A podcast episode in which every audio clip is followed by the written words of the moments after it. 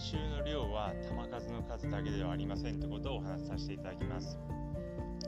え練習したかどうかっていう基準っていうのはまあいろいろあるんですけども、まあ、やはり分かりやすいところで言うとボールを何球打ったか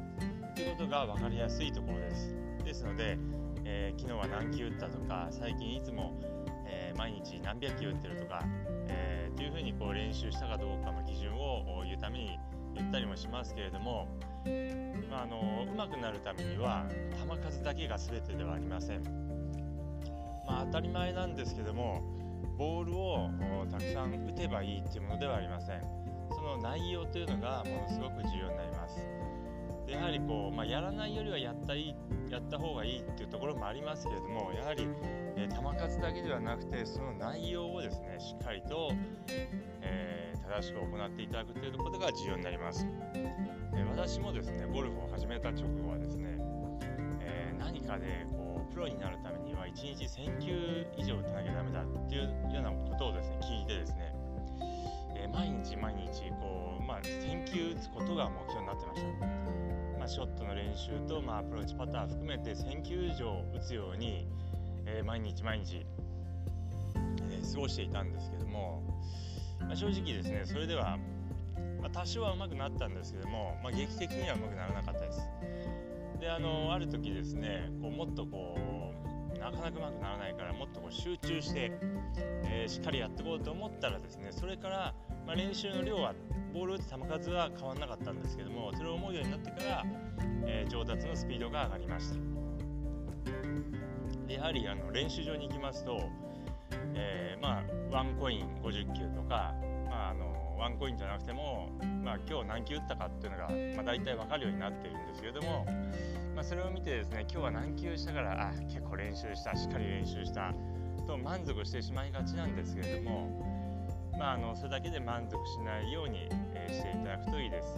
まあ、いっぱいボールを打てば、まあ、これだけ練習したんだっていうこう自信は確かにつきます。ですけれども、まあ、自信だけじゃなくてやはりどうせ練習するんであれば、えー、内容もですねしっかりとさせて、えー、しっかりと上達していきたいですので、まあ、球数だけじゃなくて、えー、しっかりと、え内容を良くしていきたいものです。で例えばこうスイングを作りに行ったのであれば、まあ、ただボールを打つことが目的じゃなくてえ正しいスイングを、ま繰り返しえ練習するっていうのが目的ですそれで、えま正しいスイングを身につけるっていうのが目的ですので、えま正しい動きでやらないと、えあまり意味がなくなってしまいます、まあ、間違った動きで、えたくさんボールを打つとですねその間違った動きが体にこう体が覚えてしまいますので、まあ、せっかく練習してるのに、ま、効果がない。もしくは逆にこう間違った動きが固まってしまって逆に、えー、ナイスショットが出に出にくくなってしまうということもありますので、まあ、正しくできているかっていうのをたまにこう確認しながらですね、まあ、今ですとスマホでこう自分のスイングを撮影して正しくできているかっていうのをチェックしたりとか、まあ、しっかりと今こう意識することをしっかりこう頭にこう入れてですね、えー、練習していただくといいです。であとあのまあ、練習する時に練習ドリルっていうのがあるんですけども、まあ、練習ドリルっていうのは非常にこう有効なんで、まあ、日々の練習でも、えー、自分の今の欠点を克服、あのー、修正できるような、えー、ドリルを行っていただくといいです。やはりあの普通のスイングで練習していますとなかなかその間違った動きといいますかこの今までの動きっていうのがなかなか抜けないです。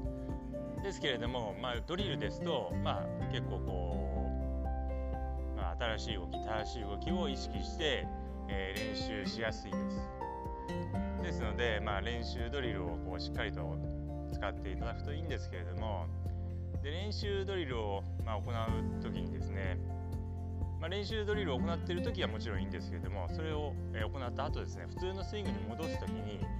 えー、その時にもしっかりと、え、その正しい動きを意識していただくってことですね。これ意外に忘れてしまうんですけども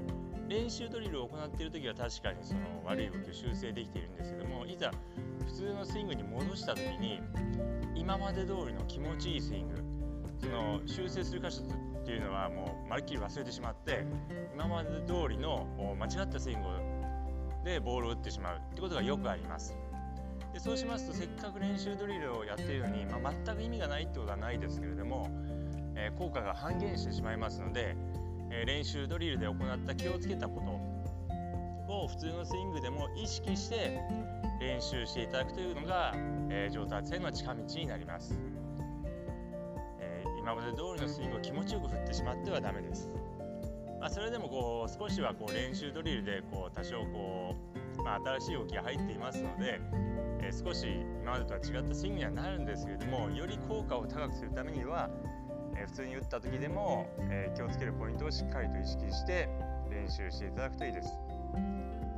でまあ、練習ドリル、えー、行う時に、まあ、いろんなこう方法があるんですけれども、まあえー、私がおすすめするのは、まあ、まずは、えー、何球か練習ドリルを行ってその感覚をつかんでいただきある程度感覚がつかめたなと思ったら、通のスイングと練習ドリルを1球ずつ交互に行っていただくというのがいいです、まあ、そうすることによって普通のスイングした時でも、えー、練習ドリルを行っている時のように、えー、ある動きを意識して練習しやすくなりますですので是非、え次回の練習では、え球数だけではなくて球数で満足せずに内容もしっかりと集中して練習するようにしてください。えー、でその中で、まあ、練習ドリルを使う時には、えー、先ほどお話したように、え1球ずつ交互に普通のスイングと練習していただくと、え効果が高いですので是非次回の練習では、え意識して行ってみてください。それでは今日はこの辺で失礼します。